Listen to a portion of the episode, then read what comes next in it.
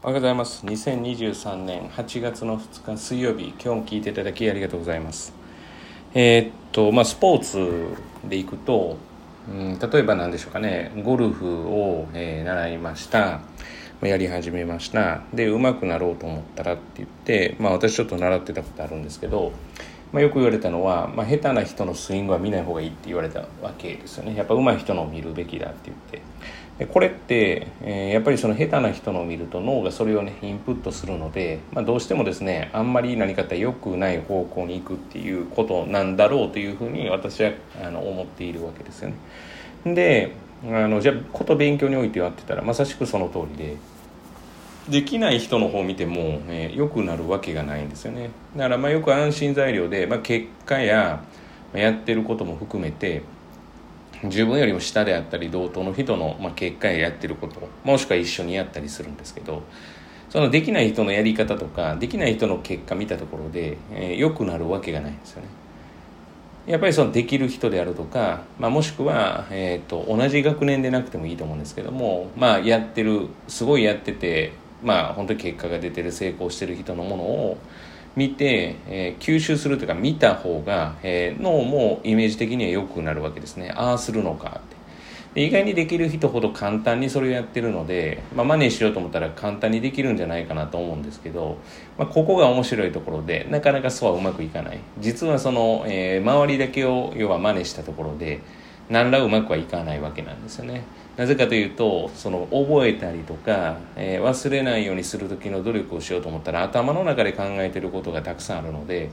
頭の中で考えてることまでを例えば、えーと、見に行こうと思ったらこれはできないのでだからまあそのスイングとかまあ、何十円テニスのサーブとかそういうのを上手い人のを見て真似するっていうのは確かにこう焼き付ける意味ではいいんですけれどもまあ、勉強確かにできる人の真似するのもいいんですけどただその真似をする部分、まあ、スポーツも一緒かもしれないですね。っていうのが外見だけだと、え、うまくいかないことはたくさんあるっていうことです。だから、まあ、とりあえずやってみようっていうのはあの非常にいいと思うのであのそのことを知ってやってみようがいいと思います。でそもそも外外面というか外見だけを外見だけを整えようと思っても、まあ、うまくいかないことがあるっていうことを知って、まあ、とりあえず何でもいいからチャレンジするっていうのはありなんじゃないかなとは思うんですけど、まあ、ただやけくそに言って大変ですけれどももう何でもいいやと本当に思って。えーと、いや取り組むのはこれは何かと挑戦でも試行錯誤でもなくてただの無謀ですから、まあ、その辺りはですねあの、まあ、うまくさじ加減が大事じゃないかなというふうには思います。ですから、えー、いい人の勉強方法を真似る。真似るんだけれどもその人は実はその外見だけではなくてその中身の部分伝えられないんですよ、まあ、言語化しづらいんですよ。私もよくするんですけれども言語化なかなか伝わりにくいわけなんですよね。例えば昨日授業中に結構話を中1中になんかにしたのは80%の理解で、えー、取れる点数っていうような話をしたんですけど、まあ、言語化ちょっと難しくて80%の理解をしていてじゃあ例えばそれをテストで受けた場合って何点になるって言ったらまあ80%の理解だから80点なんですよね。でも日本でやってるこのテスト形式でいうと80%の理解だと0点になる可能性があるんです0点になる可能性があるっていう話をして、ま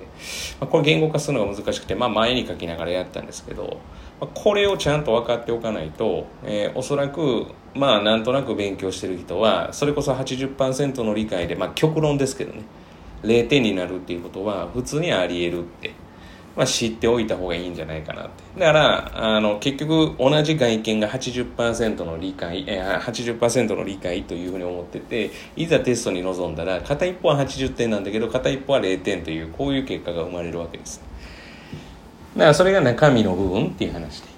っていうことはやっぱり自分でですね、まあ、あの試行錯誤というか真似してあれここがいいのかな悪いのかななんていうふうに考えながらやる人は、まあ、勉強以外にも伸びるんじゃないかなと思うんですねただ言われたことをひたすらやって、まあ、ただ言われてることをひたすらやりながら暗記するだけだったらやっぱり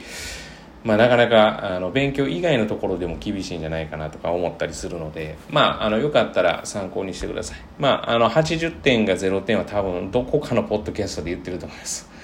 80点が0点になる。80%の理解で0点になるっていう理屈ですよね。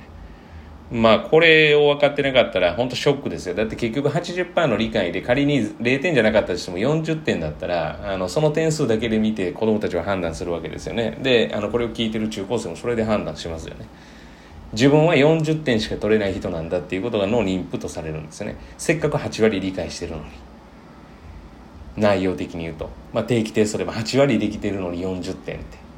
8割できてたらミスを含めたら、まあ、せめて70点取れたい、まあ、60後半ぐらいは取りたいですよね。90%の理解してるんだったらせめて8割取りたいとかですよね、まあ、なのにもかかわらずテストが40点50点になる理由って何なので、まあ、当然問題が難しいとかもあると思うんですけど、まあ、当然ながらそれ以外の要因が絡んで40点になるわけですよ。